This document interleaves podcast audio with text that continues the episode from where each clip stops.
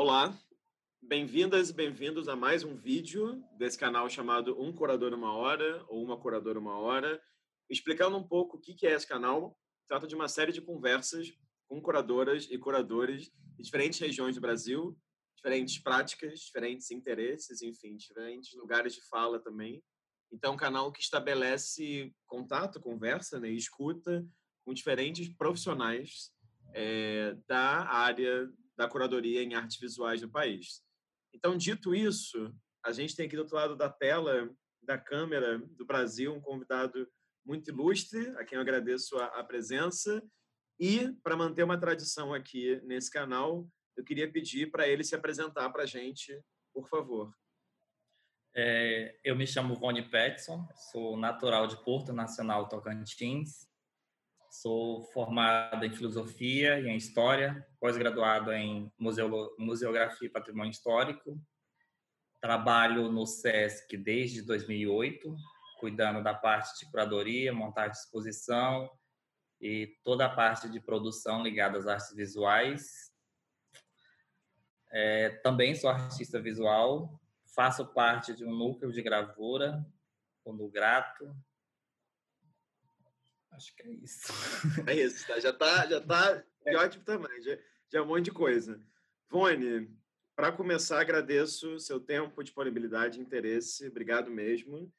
E, para começar parte 2, eu queria manter uma outra tradição aqui, e é tentar começar do começo, né? Assim, porque tem uma coisa que é interessante na sua trajetória, pelo que você compartilhou comigo, e pelo que eu pude investigar via internet também, que é, claro, essa sua formação em filosofia e história, então, eu queria que você falasse um pouquinho assim sobre como que foi essa sua formação universitária, digamos assim, e queria te perguntar também como é que começou o seu interesse pelo campo das artes visuais, né? Porque, claro, diferente de outros curadores e curadoras que eu entrevistei, você não se formou nem no campo da comunicação social, que é muito comum, né? especialmente no sudeste do Brasil, nem no campo das artes visuais. Então, fiquei curioso em entender como é que foi essa sua entrada e como que isso se relaciona com esses dois campos que são relacionados, mas tão diferentes, né? São a filosofia e a história. Bom, eu as artes, eu eu sempre tive muito interesse por artes. E quando eu fui fazer o curso de filosofia lá no Rio Grande do Sul, então eu comecei a me envolver dentro da universidade com exposições de arte.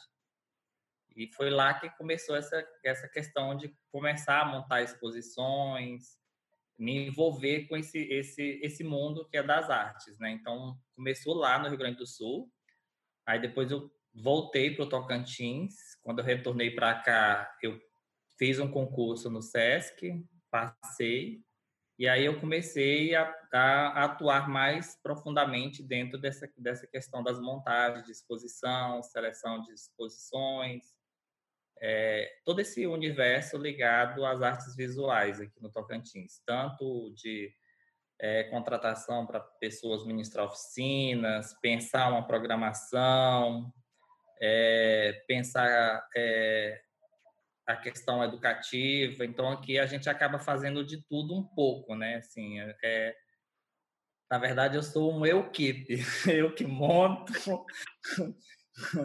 eu que executo, penso, e então assim, a, a, o recurso é pouco e a gente tem que fazer com que ele se divida em várias questões, em várias outras coisas, tentar atender o máximo possível de, de, de, de pessoas. Então, aqui a gente tem que se virar nos 30 nesse sentido de fazer com que isso se estenda o máximo possível, né? Que crie um benefício muito maior para a população e para o artista. Uhum. Então, inicia lá, né? Vindo para o Tocantins, eu também me envolvi com várias questões de exposição antes de entrar no SESC, e depois que entrei no SESC foi que eu me aprofundei mesmo, assim, nessa questão de montar de exposição.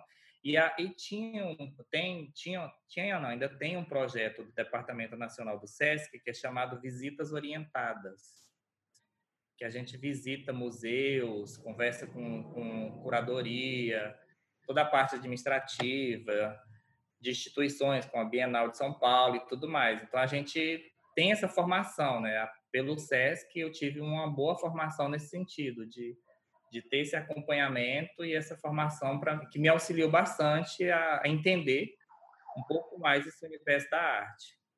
Uhum. Agora, conta um pouco isso. Isso eu não sabia, assim, dessa sua, que você fez a graduação em filosofia no, no Sul. Você fez aonde? Em, em Porto Alegre?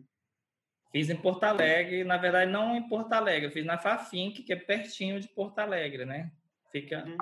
bem do lado lá.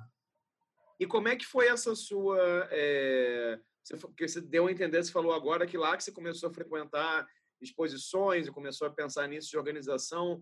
Você lembra de algumas exposições que você frequentou que te marcaram lá? Alguns artistas que você acompanhou de lá? Como é que foi esse, esse comecinho?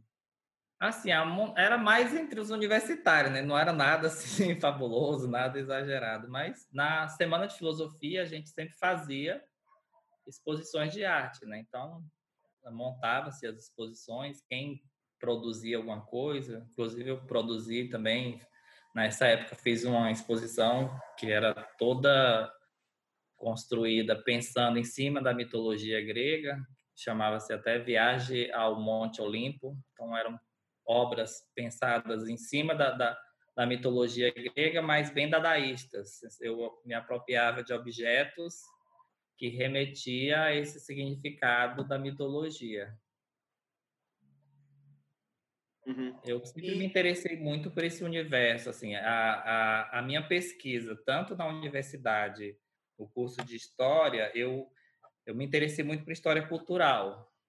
Então, é, a minha pesquisa foi em cima da iconografia cristã, principalmente do, da classificação no Entre Guerras, de artistas cristãos e não cristãos, como que eles representavam a crucificação e como que a guerra afetou essa produção deles. Então, o transcendente é, sempre me interessou muito essa ideia de como artistas conseguem representar algo que é transcendente num, num, num material que é imanente, né? Então, essas questões me, me, sempre me instigaram, essa questão do sagrado, como representar algo que não existe fisicamente, como representar essa ideia de Deus, né? Então, isso sempre me persegue, tanto na minha pesquisa enquanto artista, quanto às vezes em curadoria também, sempre me interessei por esse transcendente. Uhum, uhum. E aí eu ia te perguntar justamente sobre isso, assim, porque tem um dado também na sua trajetória, como assim, com várias outras pessoas que eu tenho entrevistado, que você é um curador e também é artista, né? Então eu queria que você falasse justamente um pouco, enfim, sobre isso, né? como é que quais são seus interesses assim, centrais como artista visual, com que materiais geralmente você trabalha e como que você se encara nessa interseção, né? Porque algumas pessoas separam muito bem essas áreas, outras pessoas já não, já misturam tudo um pouco e se incluem em curadorias que fazem de si mesmo. Então, quais que são esse, esses limites assim para para você? Bom, assim, eu não gosto de me incluir em curadorias. Tenho isso muito claro, assim, exposições coletivas e tudo mais, eu não gosto de, de me colocar no meio de exposição nenhuma. Acho que isso acaba causando um, um certo desconforto na minha pessoa e também acho que nos artistas. Eu acho que eu não me sentiria confortável em estar expondo numa mesma exposição que eu estaria fazendo a curadoria. Então, para mim, isso já não, não não caberia, né? É, enquanto artista, eu eu me interesso. Então, são duas questões que me perpassam ao, ao meu interesse. O primeiro é a noção de tempo. O tempo, para mim, é muito, muito é, presente. O tempo enquanto movimento da vida, enquanto transformador de tudo, o tempo enquanto destruidor de tudo também, reconstrutor. Então, é, a ideia de tempo sempre está presente na minha vida. Seja é, até a última exposição que eu fiz, eu produzi obras em cima do tarô, onde eu me apropriava de imagens, fotografias, é, de dois momentos históricos diferentes, de pessoas totalmente diferentes, mas com histórias muito parecidas. Por exemplo, o Eremita, eu peguei o Sócrates e o Paulo Freire, né? Os dois eram educadores, os dois foram perseguidos pela sua é, sociedade na época, os dois foram condenados ao, ao ostracismo, Sócrates só não quis ir para o ostracismo e preferiu beber a cicuta, né? Mas aqui na época da ditadura, o, o, o nosso Paulo Freire foi mandado embora, né? Então eu, eu me apropio dessa ideia de tempo, né? Que o tempo para mim, principalmente devido a, talvez ao curso de história, a gente acaba percebendo que alguns fatos históricos eles são recorrentes.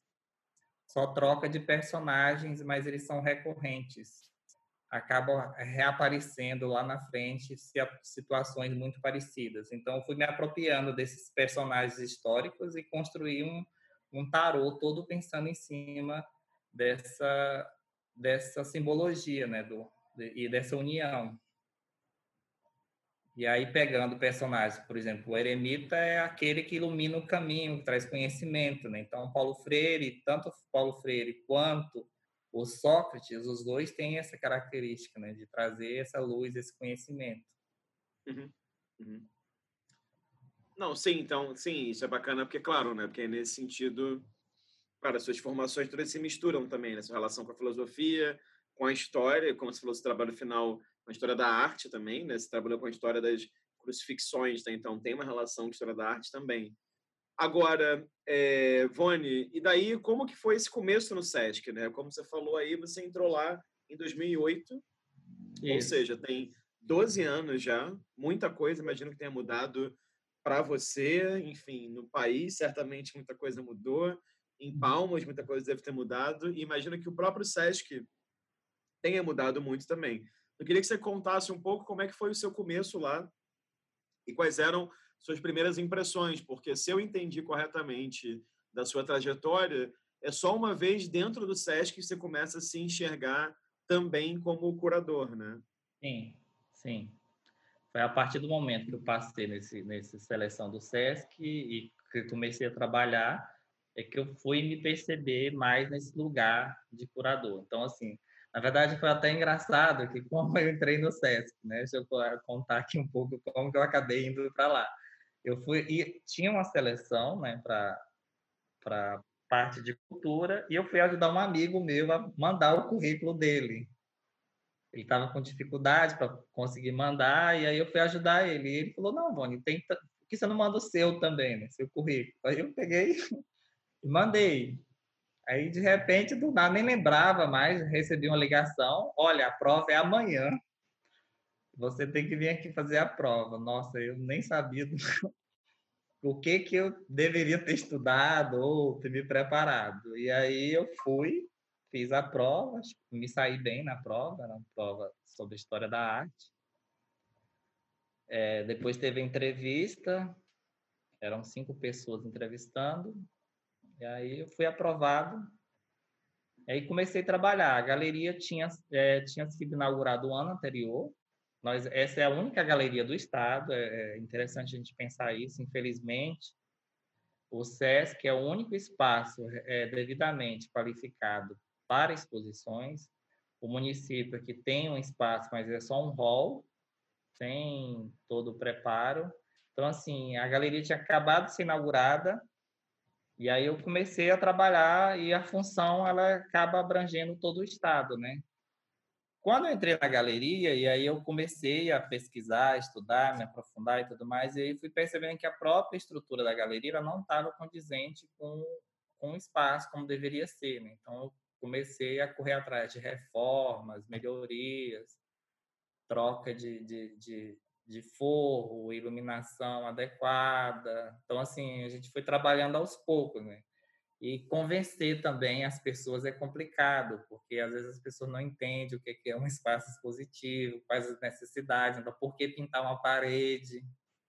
Então, você convencer, às vezes, um gestor que ele tem que investir um dinheiro numa pintura para poder melhorar a expografia, isso é, é complicado, assim. Mas, aos poucos, a gente foi mostrando o que era importante, eles foram se convencendo e aos poucos a galeria foi melhorando e hoje a gente tem um espaço bem interessante.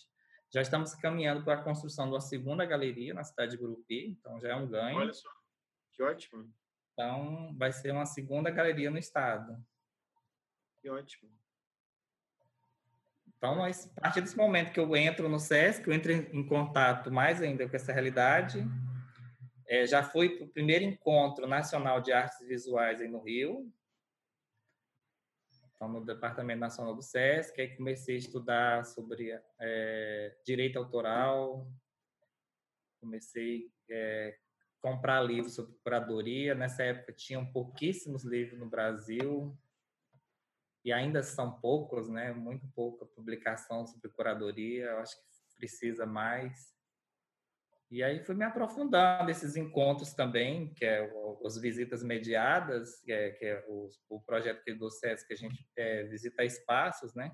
Então isso também ajudou muito na minha formação, porque a gente tinha contato com diversos profissionais de diversas instituições, igual eu falei, a Bienal, CCBB, então a gente tinha ainda esse contato às vezes muito mais próximo de que o público, né? Visitar reservas técnicas, conversar com com a administração, com a produção, com o educativo. Então, isso ajuda muito na formação. Fui muito privilegiado nesse sentido, né, de ter esse, esse contato com, com essas, essas pessoas. Queria te fazer uma pergunta, já que você comentou agora sobre o fato do SESC ser a única galeria do, do estado de Tocantins. Queria só que você comentasse um pouco sobre outros equipamentos culturais que a cidade de Palmas tem. Porque, claro, eu fiz uma pesquisa aqui, eu nunca tive em Palmas e, e também imagino, claro, que pessoas que vão ver esse vídeo nunca tiveram também. Eu fiquei muito curioso, que eu vi que tem um memorial, por exemplo, tem também um museu histórico e não sabia que não tinham outros espaços expositivos. Então, eu queria que você contasse um pouco sobre esse panorama desses lugares.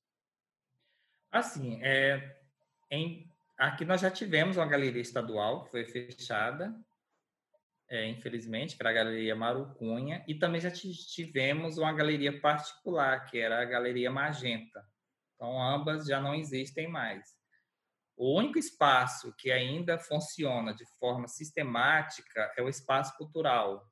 Então, lá a gente tem, igual falei, tem o Nila, que é um, é um hall que fica na frente da biblioteca, onde acontecem as exposições. Então lá tem todo é, tem cinema, tem teatro e tem esse espaço expositivo. Então dentro de Palmas, fora do SESC, esse é o espaço mais atuante de cultura. E fora esses espaços existem alguns pontos de cultura, mas ligado às artes visuais é o SESC e o, o Espaço Cultural de Palmas. Uhum, uhum, uhum.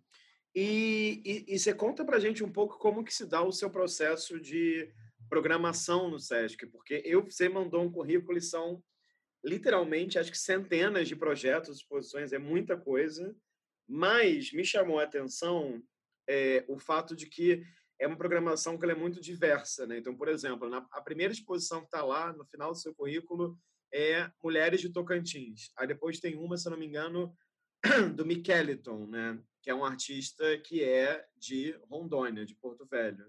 É, depois você tem, quer dizer, ele mora lá né, em Porto Velho. Depois tem uma exposição de gravuras do Gershman e do Caribé. E quando a gente vai vendo os outros anos, no ano, de repente, tem a Thaís Nardim e tem também gravuras da Beatriz Milhazes. Depois você tem o Wellington Santana e gravuras do Cláudio Tozzi. Aí outros nomes, a Keila Sobral, o Dinho Araújo, que eu vou entrevistar até do Maranhão, até chegar, por exemplo, na programação da Bienal de São Paulo 2017 eu sei que o SESC, sei porque, enfim, porque já colaborei com o SESC e amigos trabalham no SESC também, sempre tem essa interseção né, entre, entre um SESC local ou estadual e o SESC nacional. Eu queria só que você contasse como é que se dá assim, essa interseção, no seu caso, e como é que você pensa a programação, é, enfim, sua, né? Que opções você faz, como é que você vai costurando isso? Bom, aqui a gente trabalha com edital. O edital é aberto a nível nacional, é uma forma que a gente encontrou mais democrática e, e mais, dá uma maior transparência né, para a escolha dos projetos. Então, é feito um edital e aí a gente seleciona um quantitativo de exposições por ano. Além dessas exposições, a gente acaba recebendo projetos como o Arte Sesc, que é de circulação nacional, tem o Sesc Amazônia das Artes, não sei se você já ouviu falar, que é um projeto que circula toda a produção da região amazônica, que passa em todas as capitais, e mais no, no Piauí, que entrou também, pediu para participar do Amazônia das Artes. Então, a nossa programação é formada dessa forma, né? Então, a partir do momento que é selecionado no edital, aí eu entro, começo a entrar em contato com o artista e aí começa o processo de curadoria mesmo, né? Que a gente começa a pensar quais as obras, como vai ficar no espaço. Então, começa todo esse diálogo com, com o artista. É, além da galeria, a gente tem um espaço fora do SESC, que era um, uma área pública que a gente conseguiu junto com a prefeitura, a prefeitura cedeu para o SESC, e aí eu acabei desenvolvendo lá um projeto site específico é chamado Arte ao Cubo. E o artista tem que pensar a obra a partir de uma praça. É uma praça que foi construído três cubos de metal, e aí o artista pode interferir na grama, no muro, nos cubos, onde ele quiser. Então é um espaço a mais. Foi uma forma que eu encontrei, já que a gente tinha muito, tínhamos muito é, pouquíssimos espaços para exposição, então uma forma também de incentivar a produção local. E graças a esse espaço também, a própria cena de grafite de Palmas, ela começou a ser gestada também a partir desse espaço. Ela é, deu, ganhou uma força a partir desse espaço do Arte ao Cubo. Uhum. Agora, geralmente, por exemplo, quantos projetos, quantas exposições acontecem por ano mais ou menos, via edital na galeria do SESC? Edital a gente seleciona geralmente cinco a seis exposições pelo edital. As outras são de outros projetos. Entendi. E aí, claro, são exposições que apontam para várias direções e você se coloca nesse lugar de, claro, de curadoria, de curadoria, de pensar junto os projetos desde que eles aplicaram até a realização real deles no, no espaço, né? Sim, sim. Então, na, na galeria são é, esse quantitativo, o Arte ao Cubo são quatro projetos. Quatro, sim. São quatro. Sim. Aí o artista ele vem, é, muitas vezes tem artista vem de fora, monta a exposição. Na galeria eu já recebi até uma artista da, da Alemanha. Ela fez o edital, passou e veio. Porque, na verdade, o edital, então, Vone, ele é aberto para qualquer artista que queira se inscrever, não é só para artistas tocantins. É, qualquer pessoa queira se inscrever. Eu acho interessante isso porque, para a produção local, é uma forma de olhar para o mundo. Porque se fica só aqui, eu penso que a produção se fecha muito. Então, essa, troca, eu acho ela muito importante, esse contato com o que o outro está fazendo lá fora, para mim conseguir ver o que eu estou fazendo aqui. Né? Então, olhar para o outro, é no olhar do outro que eu me vejo. Acredito Sim. muito nisso, né? Não, com certeza. E, e queria que você contasse mais então sobre o Arte ao Cubo, porque eu não conhecia esse projeto, você contou um pouquinho sobre ele agora, e eu acho que é muito interessante o formato que você e o Sesc encontraram para pensar isso. E me chamou muito a atenção também o fato de você escolher o cubo, né? Não só para o nome, porque, claro, arte é o cubo, tem aquela coisa, né? Matemática, né? Arte elevado a três, mas também porque o cubo, enfim, você da filosofia, né? Claro, é, é, um formato que ele é muito... As formas geométricas, né? os polígonos são muito citados no pensamento filosófico ocidental, enfim, não só ocidental.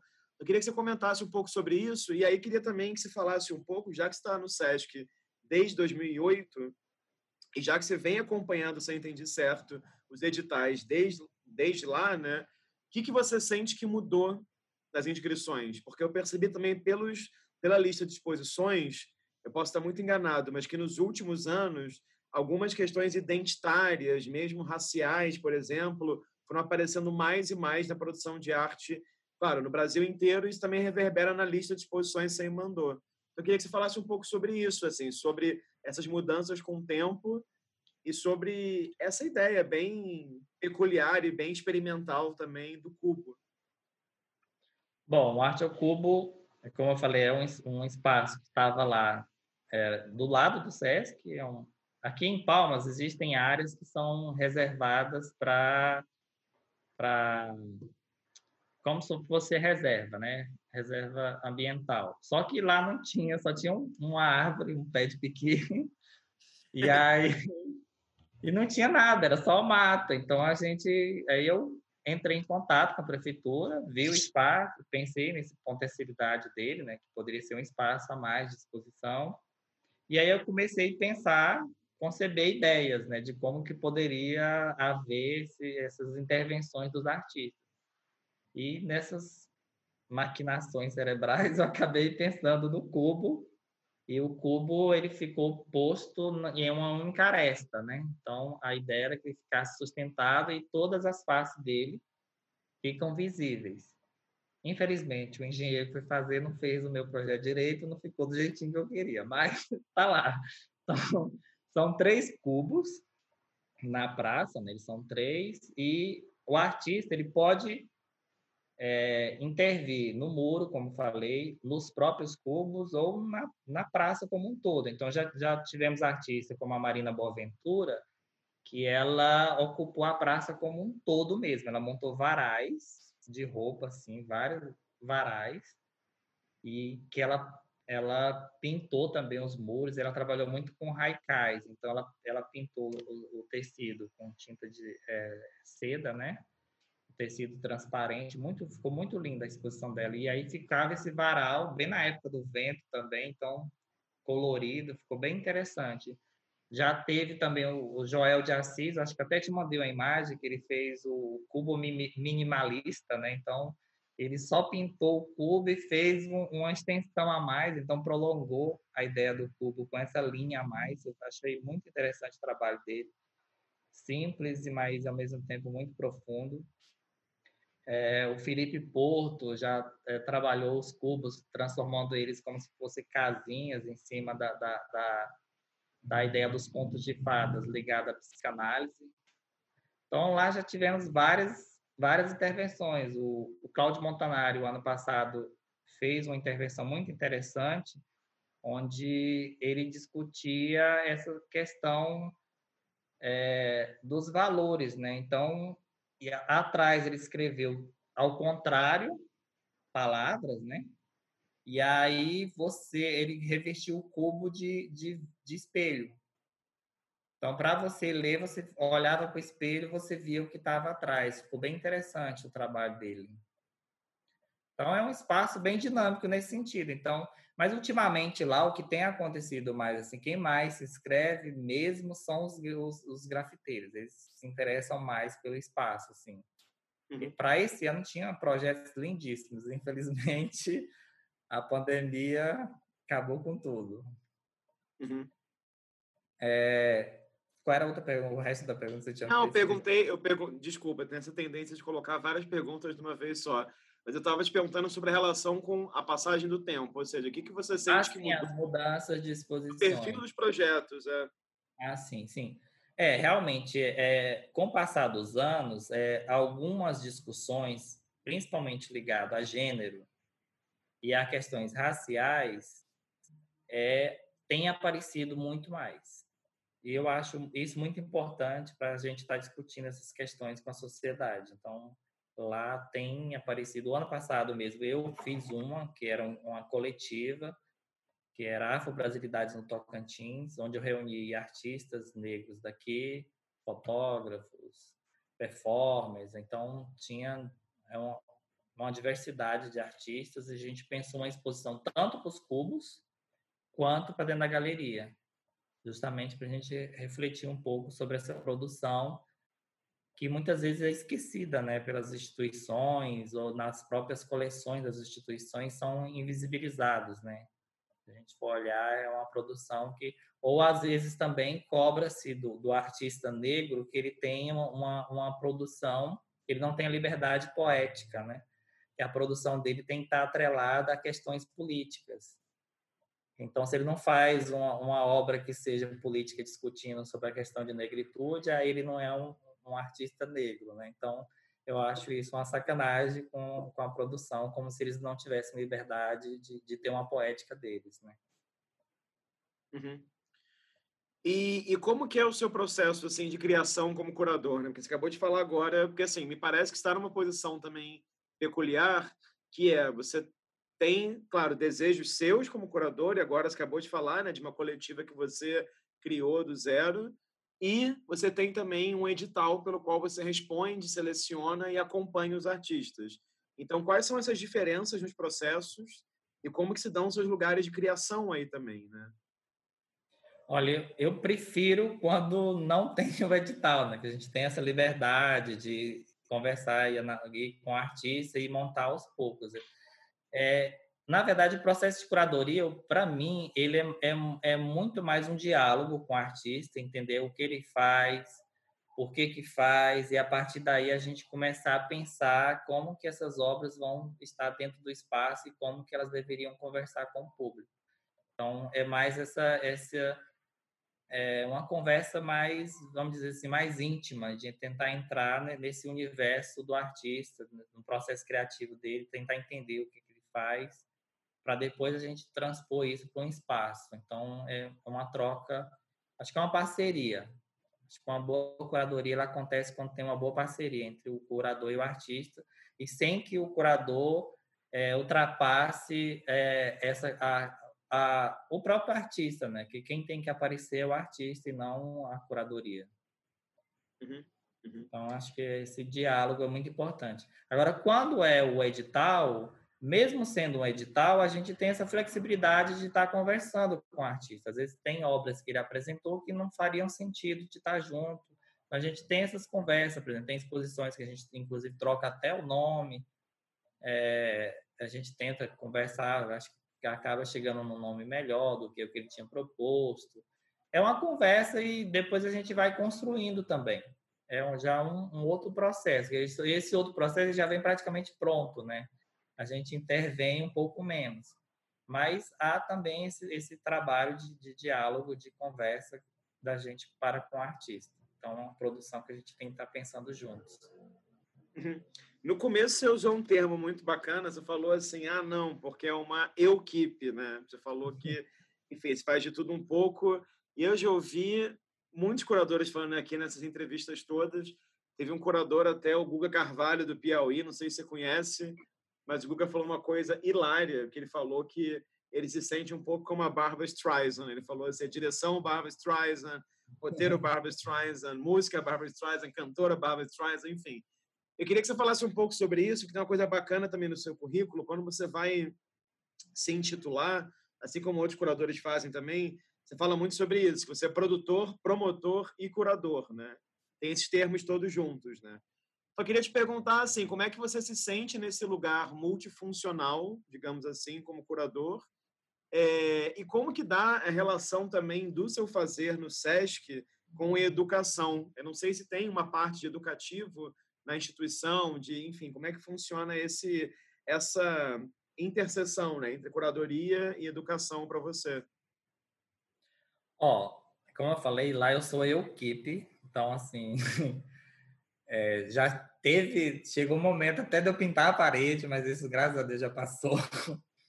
Então, a montagem, eu que faço. É, teve uma época também que até o material gráfico era eu que tinha que pensar, fazer toda a parte de design gráfico. E aos poucos fomos tendo ganhos né, dentro da instituição, aos poucos foram melhorando. A parte educativa, em algumas exposições, muito poucas, principalmente as que vêm do Departamento Nacional, eu consigo contratar mediadores. Então, essas têm um trabalho educativo um pouco mais aprofundado. Agora, as demais, eu que tenho que fazer essa parte do educativo. Então, eu que agendo com as escolas, eu que recebo as escolas, faço as visitas mediadas, recebo o grupo. Então, toda essa parte fica comigo. Uhum, uhum. É, super, super Vone, ótimo. É... E daí queria que você contasse também um pouquinho, Vone, é, porque acho que nem todo mundo que vai ver esse vídeo conhece, é uma coisa que eu também estou aprendendo com as entrevistas, qual que você acha que é a importância desse projeto que você falou agora, que é o Amazônia das Artes, né? O Amazônia da Arte, né? Acabei de entrevistar uma curadora que é de Porto Velho, a Angela Schilling, e ela falou como era importante para ela isso da viagem, enfim. Eu queria que você contasse um pouco também. O que, que você acha? Eu, assim, eu acho um projeto fantástico, primeiro, porque ele acaba fortalecendo essa região, porque quando se pensa em arte, a gente fica muito preso a sul e sudeste e um pouco do nordeste, o norte sempre meio que escanteado. Então isso foi uma forma que o SESC encontrou de fortalecer os grupos, porque a partir do momento que ele começa a circular em várias capitais, o próprio currículo da pessoa ele se enriquece, então facilita dele entrar em outros outros meios, em outros lugares.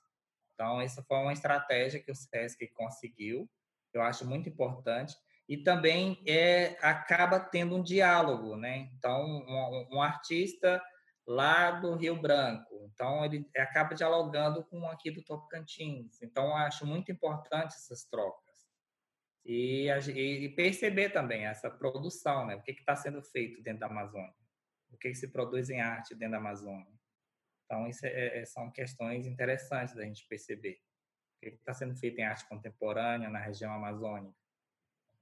Então, essa circulação da Amazônia das Artes, ela acaba fortalecendo em diversos, diversas formas, né? Tanto essa questão do currículo, quanto do próprio artista, quando ele começa a circular, ele começa a entender melhor como se dá essa questão de produção. Tem artistas que é a primeira vez que estão circulando, né? Então, para eles é interessante eles perceberem isso. Uhum. É, essas várias, várias nuances, né? Agora, outra coisa é, que eu acho que é bacana, e aí eu vou fazer essa pergunta bem para a gente também depois começar a falar de coisas que não são SESC, né? a gente vai ficar aqui num SESC eternamente. é queria que você falasse um pouco sobre convergência, porque eu acho que é uma coisa que eu já tinha ouvido falar várias vezes, eu acho que é um projeto que é muito importante, é, e acho, e, e me chama muito a atenção, né?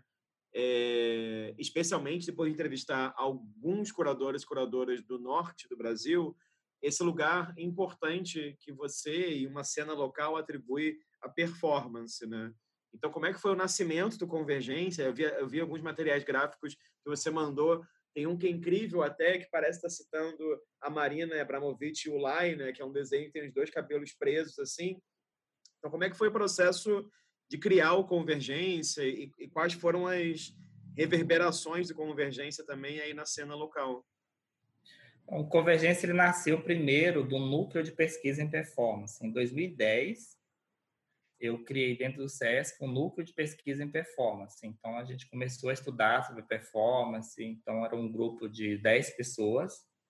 Foi feito um edital. Então, ficava como se fossem estagiários. E a gente começou a discutir performance, então trazia textos, vídeos e tudo mais. Em 2011, a Thaís Nardim, que é professora universitária, ela passou a fazer parte também desse, desse grupo. E acabou contribuindo bastante para o núcleo. E o Convergência, ele nasce de um desejo de todo o núcleo. Né? Então, o núcleo, ele sentiu essa necessidade de, de começar a expor aquilo que estava sendo pensado dentro do, do núcleo. E aí nasce o primeiro Convergência, um pouco tímido, pequeno, e que depois foi crescendo e recebendo cada vez mais artistas de, de vários lugares do país. E a, a última edição foi 2007. Infelizmente, devido às, à questão do Queen Museu, o, do próprio Mana. Então, assim, a, isso tudo acabou reverberando na questão da cena da performance também dentro do, daqui do estado do Tocantins. Então, acabou afetando o núcleo e, e o próprio Convergência. Foi dois, a, última, a última edição foi 2017 ou foi 2007? 17. 17, uhum. isso. E a primeira foi 2012, né? Isso. Mas essa última edição contou o quê? Com quantos artigos? Porque, pelo que eu entendi, era um lugar não só para se fazer performance, mas para se discutir também sobre performance. Então, vinham iam artistas do Brasil inteiro para ir, né? Sim. É, o primeiro dia, a gente, nós fazíamos um, um, um encontro como se fosse um bate-papo. Então, quem vinha de fora se apresentava. Então, tinha essas discussões, apresentar o trabalho, falar sobre sua poética, de onde vem, toda a sua trajetória. Eu achava muito importante esse diálogo porque ele acaba enriquecendo tanto quem está aqui quanto quem vem de fora. Então, era uma troca, né? Esse diálogo. Então, nesse primeiro dia tinha esse diálogo. É, geralmente a gente convidava também um palestrante para vir falar sobre performance. E aí, além disso, aí vinham os artistas que a gente abrimos um edital, também era um edital de seleção, e aí artistas do Brasil inteiro, que aí participavam da, da, do, da própria cena da performance aqui. Tinha uma, tinha, é, é, o núcleo, ele tinha um, um espaço dentro da mostra, né? Eles não entravam no edital, mas tinha um espaço de apresentação deles. Então tinha o edital ele é dividido entre artistas é, estaduais e, e nacionais. Então, tinha modalidades diferentes e ainda tinha mais uma modalidade que era de vídeo performance ou vídeo registro de performance. Então, a gente montávamos uma exposição na galeria com os vídeos e além dessa dessa amostra de a amostra de vídeo ela ficava mais tempo, ela ficava um mês inteiro, enquanto que a amostra durava três dias três e quatro dias. E aí as performances aconteciam tanto dentro da unidade do SESC quanto pela cidade, dependia da proposta do artista. Uau, Era não, bem... é ótimo, é uma coisa com muitas camadas, né? Muitas muitas coisas acontecendo ao mesmo tempo.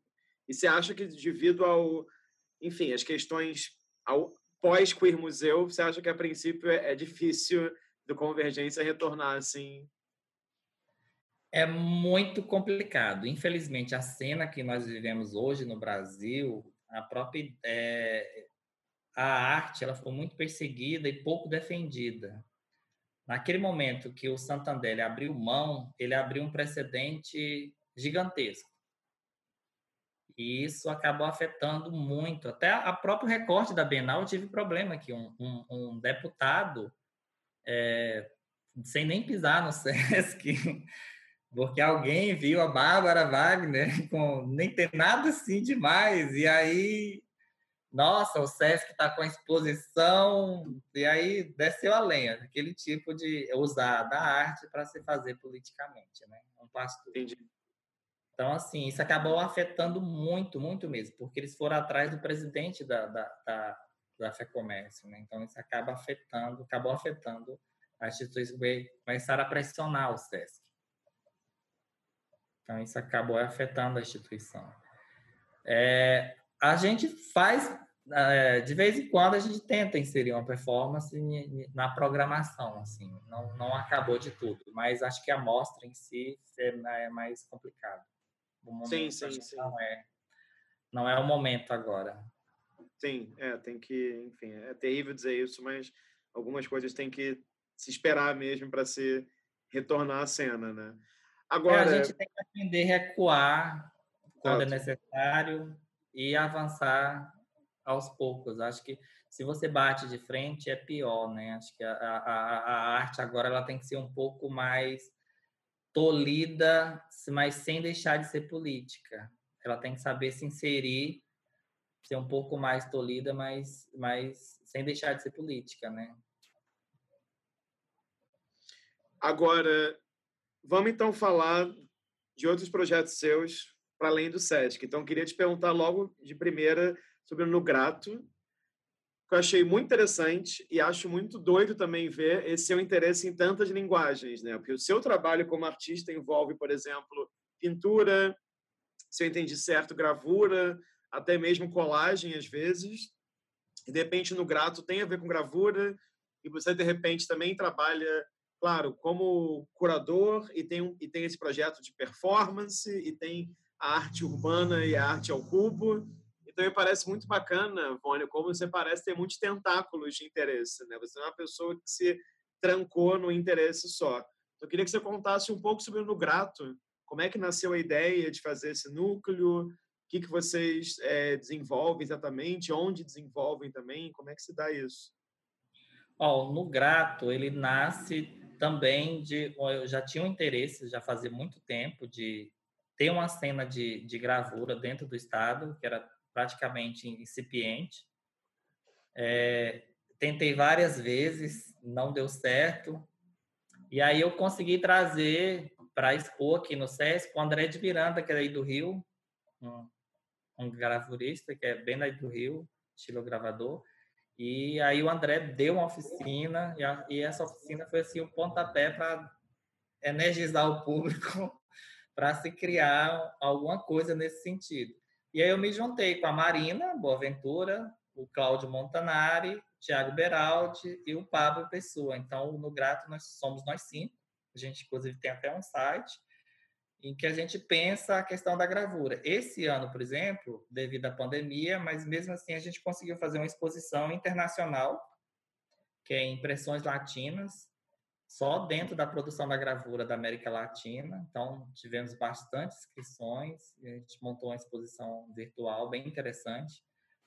É, a cena da gravura aqui ela está nascendo ainda, está em, gestação, ela não está ainda tão forte, mas a gente nós já fizemos enquanto grupo bastante exposições. Estamos produzindo agora um álbum de, de gravura sobre o Tocantins, né? Então ligada com a temática poética do Tocantins. A gente pretende lançar esse ano ainda esse álbum. Em estilo, em várias linguagens. Né? Tem várias técnicas. O, o Claudio Montanari, ele trabalha com serigrafia, mas ele também faz estilo, mas o, o, o especial dele mesmo é a, a, serigrafia. O Beraldi, ele é bem diversificado, vai da, desde a cianotipia, estilo, é, serigrafia, gravura metal. Eu sou mais só estilo, me dedico mais à estilogravura e experimentações também. Eu gosto de, de fazer experimentações contemporâneas, tipo é, xerografia, misturar técnicas na, na, na sujar um pouco a, a, ideia de gravura no sentido da palavra, assim, não ficar só com uma técnica. Então, eu gosto de sobrepor, às vezes, técnicas diferentes. A Marina, ela se dedica mais a estilo e o Pablo também a estilo. Tá e aí cada um com as suas discute as suas poéticas. É, algumas exposições a gente pensa junto, assim, mas cada um tem a sua produção individual, por mais que o tema se aproxime, mas cada um faz a sua produção. E é um, um núcleo bem ativo, a gente se encontra, a gente não tem um lugar físico, para dizer assim, um lugar, espaço nosso. É, ou a prensa fica na casa do Beraldi, o próprio Beraldi que construiu, ele é meio engenheiro, assim, ele gosta de criar coisas, então ele criou a nossa prensa, uma prensa bem grande, dá para passar até um papel a zero. Ele que construiu a prensa. A gente vai se reunindo ou na casa um do outro, vai revezando, e agora, durante a pandemia, fizemos muitas reuniões online. Mas sempre produzindo. Não, é ótimo porque é uma espécie de. Tem um termo muito usado, que muitos curadores usaram aqui, e vira uma espécie de uma plataforma também, né? Porque é um, é um lugar de encontro, é um lugar que você pensa junto. Nesse momento você pode, claro, a gente sempre pôde, mas agora se usa cada vez mais a internet, então tem, tem uma espécie de. É, é isso, é um núcleo, né? Então, assim, é um núcleo que está pensando em agir de várias formas.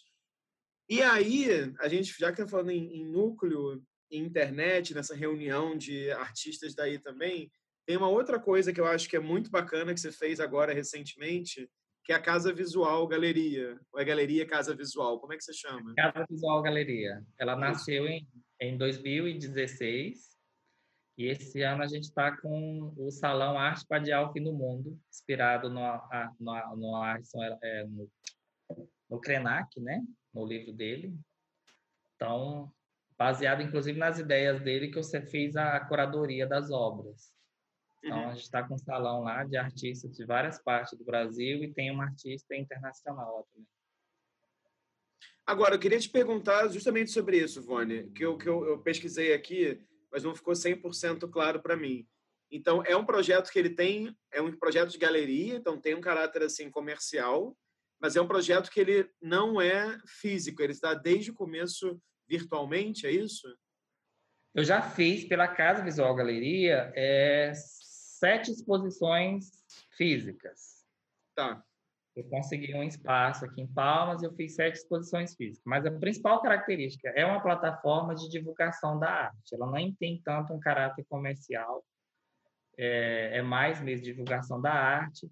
No começo era no começo, sim, a própria ideia é que vá se agregando currículos, portfólios de artistas é, dentro da plataforma. Que aí fica o contato do artista, um, um, um texto sobre o artista, um mini bio e algumas obras para as pessoas irem conhecendo. Entendi. E, E as exposições que você fez eram o quê? Tanto individuais quanto coletivas também? Isso, individuais e coletivas. Tá. E, e alguma delas, assim, você quer contar pra gente, dessas que você fez fisicamente? Alguma que você, não sei, que tenha sido mais desafiadora, que você lembra, assim, com, você acha que seja bacana de contar? É, acho que as, as coletivas sempre são mais mais complicado de você lidar, né? Acho que uma exposição coletiva, você negociar com várias pessoas, só, sempre dá mais um pouquinho mais de trabalho do que você negociar com uma pessoa só. É, teve uma exposição que eu montei lá, é, que era vários artistas tocantins e assim a dificuldade foi tentar organizar, né? Porque é uma produção muito diversificada, você tentar montar uma exposição. O espaço também que a gente tinha um espaço muito pequeno. É, eu consegui, tem um, um, um, restaurante aqui que é chamado é, Quadra Contemporânea, e quando ele projetou o restaurante, ele teve a bendita ideia de deixar um espaço na frente do restaurante, uma antessala, destinada a, a obras de arte, para colocar expor obras de arte. E aí, durante esse período, eu consegui, aí depois por pressão dos clientes e por falta de espaço para as crianças, ele foi obrigado a transformar esse espaço no espaço infantil. Mas é a vida. Num espaço, espaço kids, né? Digamos assim. É. Você fala sempre.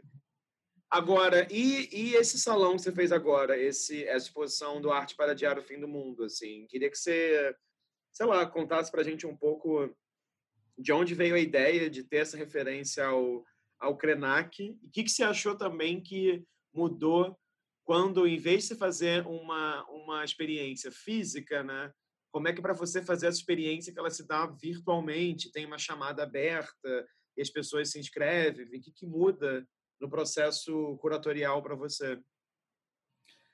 A minha maior dificuldade, assim, é porque grande parte dos artistas eles não se preocupam em ter um bom registro das obras. Essa é a parte mais difícil, né, na hora de você montar uma seleção. Às vezes a pessoa tem uma ideia maravilhosa, a obra é também interessante, mas a imagem não contribui. Essa foi uma das maiores dificuldades que eu encontrei assim, na hora de, de, de, de montar a exposição e também de pensar, né, como que seria essa exposição virtual, né, que é, por mais que, que a gente pense que é uma, mas ela nunca vai ser para o público a mesma experiência de estar ao vivo junto com a obra, né, então o virtual ele nunca, por mais que, que se pense que, que nunca vai substituir esse, esse, essa presença da obra na tua frente, né, então é, a, a, imagem ela nunca é fiel à, à obra, em si. Então, essa é uma das grandes dificuldades de se montar uma exposição virtual. É, eu recebi bastante inscrições é, é, de todos os lugares do Brasil. No momento da seleção, eu tentei é, fazer um recorte pensando principalmente é, na questão de gênero, então é, distribuir, ser bem equilibrada a questão de gênero, então tive, tentei fazer ter essa preocupação de ter essa divisão bem clara, não ficar assim só homens, mais homens que mulheres ou, ou, ou homossexuais e tudo mais, mas eu tentei ter esse equilíbrio na hora de fazer essa seleção e pensando obras também que dialogassem com o momento que a gente estava vivendo, né? Esse momento político. É, as obras elas não falam da pandemia ainda, mas elas, elas têm esse reflexo e esse pensamento do momento político que estamos vivenciando no Brasil. Uhum. Essa quase idade média. Né? Uhum. mas aí, só duas últimas perguntas, assim, antes de eu passar para a imagem que você escolheu. Você acha que a arte ela tem que ter esse compromisso em responder ao presente? E, e, eu... e melhor, eu, vou, desculpa, eu vou inserir uma outra pergunta aí. Se você acha que a arte tem que ter esse compromisso e se você acha que os curadores têm que ter esse compromisso também, que são esferas diferentes, né? Eu penso assim, que o artista ele, ele não tem que estar tá preso. porque tem poéticas que elas, elas transcendem essa questão política, né? Então, assim, é bom ter obras que discutam é, o tempo presente, que discutam questões políticas, mas eu acho que a arte ela não tem que ficar presa só nisso, né? Assim, o artista tem que ter liberdade. Tem questões que tocam o ser humano, mas que ela não é, é política no sentido de, de interesse político, mas às vezes são questões que transcendem, né? Está ligada a arquétipo, mas que nos toca em outros lugares, de outras formas. Então, eu penso que a liberdade de criação ela tem que estar presente, ela não tem que estar presa essa questão política. Eu, é, eu gosto de obras que sejam políticas, mas sem ser também panfletárias. É, é, uma, uma, é mais simbólica. Acho que umas obras que sejam mais simbólicas, que toquem ela toca muito mais as pessoas do que a panfletária. E eu acho que ela consegue mudar uma chave muito mais facilmente, porque está mexendo com o simbólico, né? Então, acho muito importante quando se tem isso. Enquanto curador, eu acho muito importante a gente ter um, um posicionamento político, é, principalmente pensando questões que é, de tentar inserir o máximo possível de, de, de, de pessoas, independente de gênero, é, é, sexo, é, raça, nacionalidade, tudo. Acho que isso só enriquece. Quando você traz esses diálogos diferentes, eu acho que isso enriquece muito mais as questões, né? Então, é, é muito interessante você ver a produção feminina, então assim, quais são as questões que as mulheres estão discutindo e contrapor com a produção masculina. A arte ela é muito masculina, né? Assim, a história da arte ela é extremamente patriarcal nesse sentido. As mulheres foram apagadas e ainda são invisibilizadas. Eu acho que o papel do curador é tentar tornar visíveis essas pessoas também e fazer esse contraponto, né?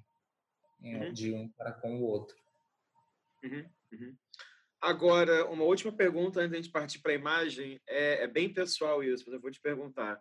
De onde que vem tanta energia, assim, tanto desejo também, sabe? Porque é muita coisa, assim. É o SESC, é o Nugrato, é um projeto como Arte ao Cubo, que é parte do SESC, é a Casa Visual, é o seu interesse, que é muito claro na maneira como você fala em filosofia e história, é a sua produção como artista. Então, de onde você acha que vem esse esse tesão, esse desejo, né, assim, de conseguir fazer tanta coisa?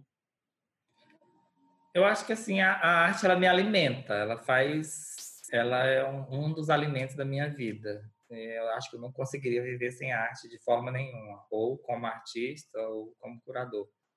É, eu gosto principalmente como curador. Acho que eu me vejo, às vezes, muito mais nesse lugar do, do curador, é, enquanto parceiro ajudando um artista, do que como artista. Inclusive, a minha produção é muito muito pequena enquanto artista, né? Assim, eu tenho muito mais interesse nessa questão de de estar tá vendo a produção de alguém, ajudando nesse sentido a minha produção enquanto artista era ainda muito tímida. Enquanto artista, acho que eu preciso investir um pouco mais de energia. Mas é, eu acho que essa energia toda vem desse desejo, né? De estar com as outras pessoas, de estar mostrando a arte. Eu acho que a arte ela tem essa capacidade de conectar pessoas, essa, questão simbólica ela liga muito, toca muito mais fácil as pessoas. Então acho que a arte ela, ela consegue se comunicar muito mais profundamente do que às vezes um, um texto, do que um, um, livro. Então uma obra de arte ela consegue às vezes e traz questões às vezes densas de uma forma que a pessoa absorve mais rapidamente do que um texto. Então assim eu acho eu gosto muito dessa potência da arte. Eu acho que isso tudo me alimenta e me impulsiona. Ótimo, muito bom, Vânia. Eu vou aqui compartilhar a imagem que você trouxe. Vamos ver se trava. Não travou, muito bem. Queria que você contasse para a gente. Você conseguiu uma coisa milagrosa. Você escolheu realmente uma imagem. Tem gente que já mandou até sete imagens. É uma loucura total. É muito difícil chegar numa experiência de síntese. Queria que você me contasse por que, que você escolheu essa obra é, o que, que ela diz para você, qual é a importância dela na sua trajetória, digamos assim? É, eu escolhi essa obra, em primeiro lugar, como eu te falei, a minha produção está muito ligada à questão do transcendente, né? E essa obra, para mim, ela tem muito desse transcendente, principalmente a ideia do barco. O barco, em muitas culturas, é ele que leva a alma, né? Do morto. Tanto nos egípcios, gregos e várias outras culturas, os, os vikings, os nórdicos, o barco esse esse ele atravessa o, os mundos, né? Material por espiritual. E essa obra dela eu acho muito fantástico nisso, que ela ela toca esse transcendente, né? Essa quantidade de linhas, que essas conexões da vida, né? Então, o meu trabalho ela é, é, é, tem muito essa questão da linha também. Então, essa obra dela me toca nesse sentido, de que ela me leva para esse transcendente, ela me arrebata e é, é, é, maravilhosa, assim. Eu acho essa obra fantástica, essa instalação dela é arrebatadora. Eu não vi pessoalmente, mas eu já acompanho há muito tempo o trabalho dela e acho fantástico a, a possibilidade que ela tem da utilização da linha, né, como instalação, que é algo tão simples, mas que causa esse impacto nas pessoas. Nesse caso, ela são várias chaves né, de pendurada e mais esse barco aí. Então, eu acho a obra fantástica. E essa chave, essa ideia né, de, de abrir coisas, né, de abrir portas, abrir possibilidades. É uma obra fantástica. E acho que é bacana também porque você escolheu uma obra, enfim, primeiro que não é de uma artista brasileira, né? É uma artista japonesa, acho que isso é bacana. E segundo também uma instalação, né? Então um trabalho que ocupa uma sala às vezes inteira sozinho, né? Assim. E, e, e claro, como você falou que se interessa, né? Assim, mexe com muitas espécies de simbolismo, né? a chave, o vermelho, a linha, o barco, tem tudo isso, né? Então, acho que ele é muito rico em interpretações mesmo, né? Ela tem vários, vários, várias camadas de significados, né? E essa, essa parte simbólica me interessa muito, essa ideia do transcendente. É, na minha pesquisa, assim, eu, enquanto pessoa, sempre me interessei por essa, essas questões é, transcendentes, né? De mitologias, entender é, a estrutura de cada povo, como que cada povo pensa, né? E como que às vezes uma mitologia se conecta com outra totalmente diferente em locais totalmente opostos. Então isso me toca muito, eu acho muito interessante a, é, a estrutura cerebral humana, né? Como que fenômenos é, parecidos ocorrem em lugares totalmente diferentes, né? Acho que a, a capacidade de criação humana é fabulosa nesse sentido de estar tá criando, né? E ela é super maravilhosa nesse sentido, que ela consegue isso, né?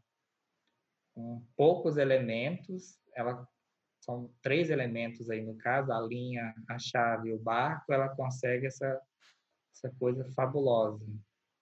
Uhum. Ótimo, Vani, muito bom. Vou fechar aqui. Bom, antes de a gente se despedir, vamos aqui para a nossa pergunta surpresa. É, então, a cada sete curadores ou curadoras que eu entrevisto, eu mudo a pergunta. E você já está sendo aqui o número 30 e... Me perdi agora. 38, eu acho. Que você é o 38º curador que eu entrevisto aqui. Nossa. É, socorro. Vamos lá. então, a pergunta é a seguinte. É bem simples, na verdade.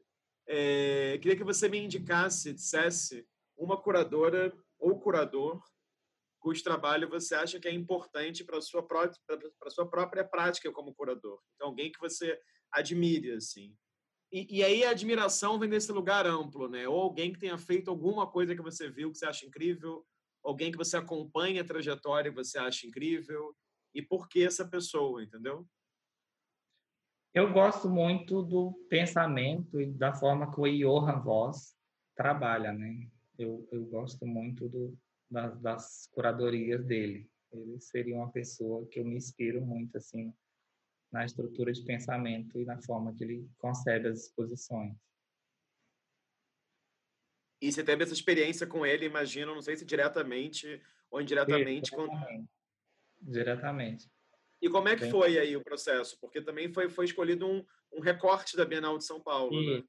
Ele veio aqui em Palmas antes, né? Então teve uma reunião, a gente apresentei os espaços do SESC e aí fomos discutindo. E aí ele chegou, pensou esse recorte da Bienal aqui.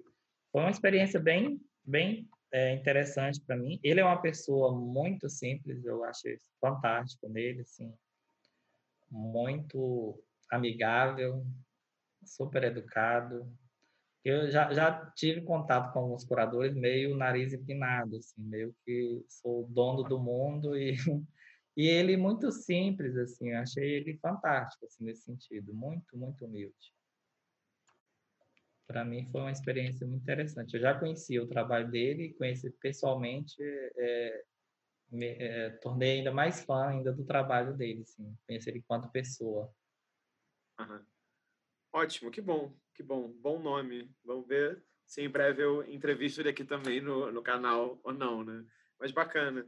Vone, é, enfim, só te agradecer muito pelo tempo, pela, pelo interesse em participar dizer, enfim, que antes da pesquisa não conhecia esse trabalho, foi muito bom descobrir, conhecer, e, e, claro, é inevitável dizer que eu tenho uma admiração profunda pelo que você faz, porque eu acho que é muito importante, né, assim, movimentar a cena local, entre aspas, mas sempre nesse diálogo, né, muito amplo, acho que não é à toa que tudo que você comentou aí, todas as chamadas abertas são nacionais e mesmo internacionais, você não está de nenhuma forma se privando desse contato com outros lugares, mas ao mesmo tempo se parece muito preocupado com, né, assim, essa via de mão dupla aí em Palmas e no Tocantins.